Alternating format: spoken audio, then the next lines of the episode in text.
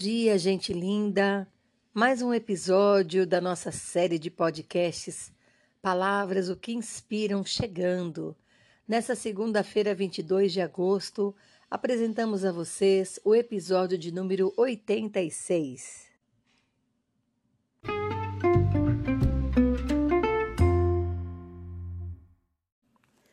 Nosso episódio de número 86 é sobre a palavra curiosidade. Essa palavra vem do latim curiositas, que é o desejo de conhecer, de se informar, que vem de curiosos, que é diligente, cuidadoso e inquiridor, e de cura, que é cuidado. A curiosidade é a capacidade natural e inata da inquiribilidade, traduzindo, de fazer perguntas. Uma capacidade evidente quando observamos muitas espécies de animais e no aspecto também dos seres vivos, que é inclinado à exploração, à investigação e ao aprendizado. A curiosidade faz parte do instinto humano, pois faz com que um ser explore o universo ao seu redor, compilando novas informações além das que ele já possui. Pode também designar uma informação pitoresca, em particular, temos muitos observadores que pensam que a curiosidade é um tipo especial da categoria mais ampla na busca da informação. Já numa frase dita pelo falecido humorista Jô Soares, ele sugere a curiosidade como a busca de informações com objetivos banais, que também pode ser interpretada assim. Ele disse: são poucos os que se importam, os outros são só curiosos. Infelizmente, existe também esse tipo de curioso.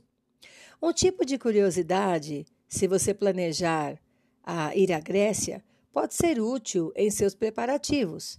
Você sabia, por exemplo, que a Grécia é um dos países mais ensolarados do mundo, aquecendo-se com mais de 250 dias de sol ou 3 mil horas de sol a cada ano? Algumas ilhas da Grécia chegam a, a ter cerca de 300 dias de sol por ano. Então, não se esqueça de levar o seu protetor solar. Ah, e por falar em ilhas, outra curiosidade: lá são mais de 6 mil.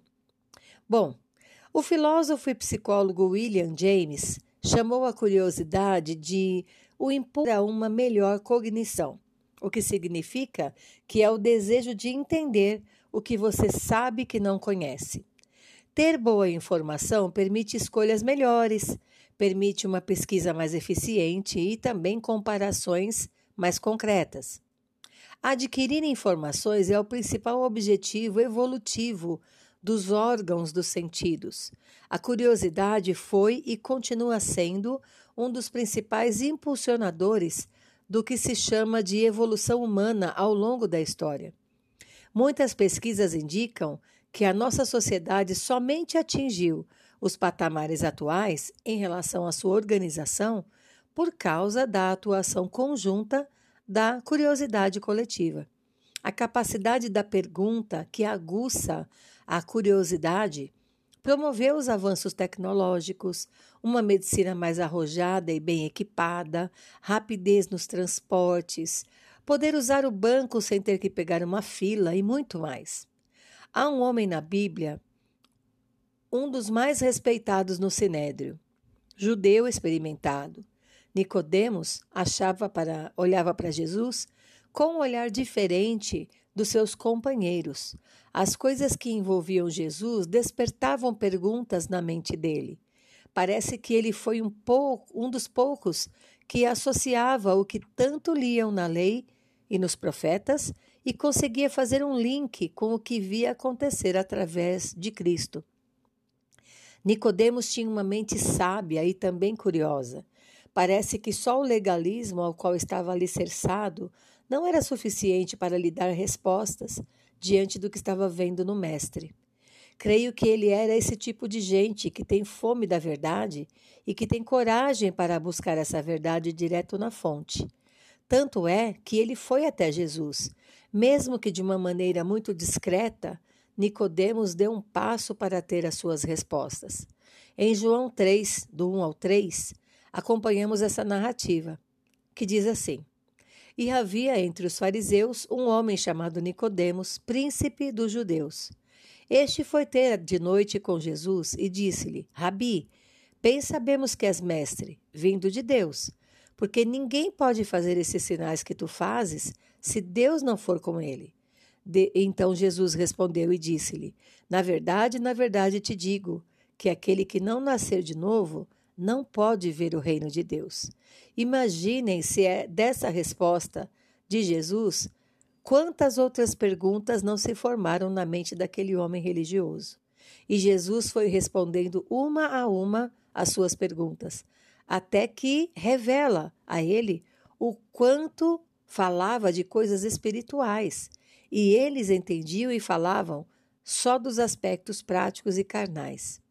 Não falava de um reino na terra e sim de um reino no céu.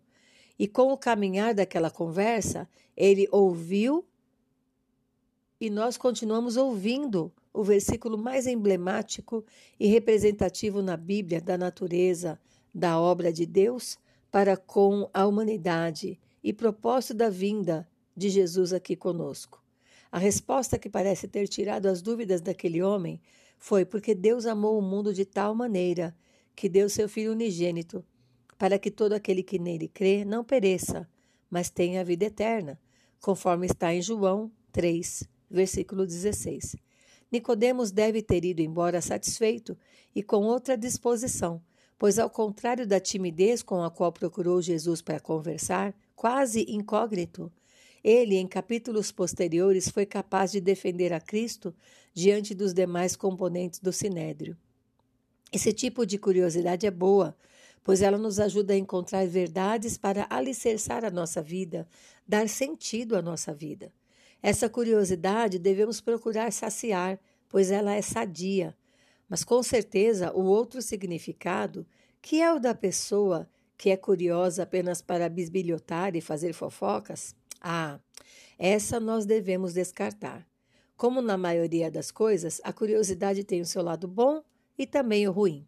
Não é à toa que o dito popular diz que a curiosidade matou o gato. Tem dúvidas existenciais, questões em sua alma com respeito à sua vida? Procure na fonte certa. Deus tem todas as respostas para as suas curiosidades.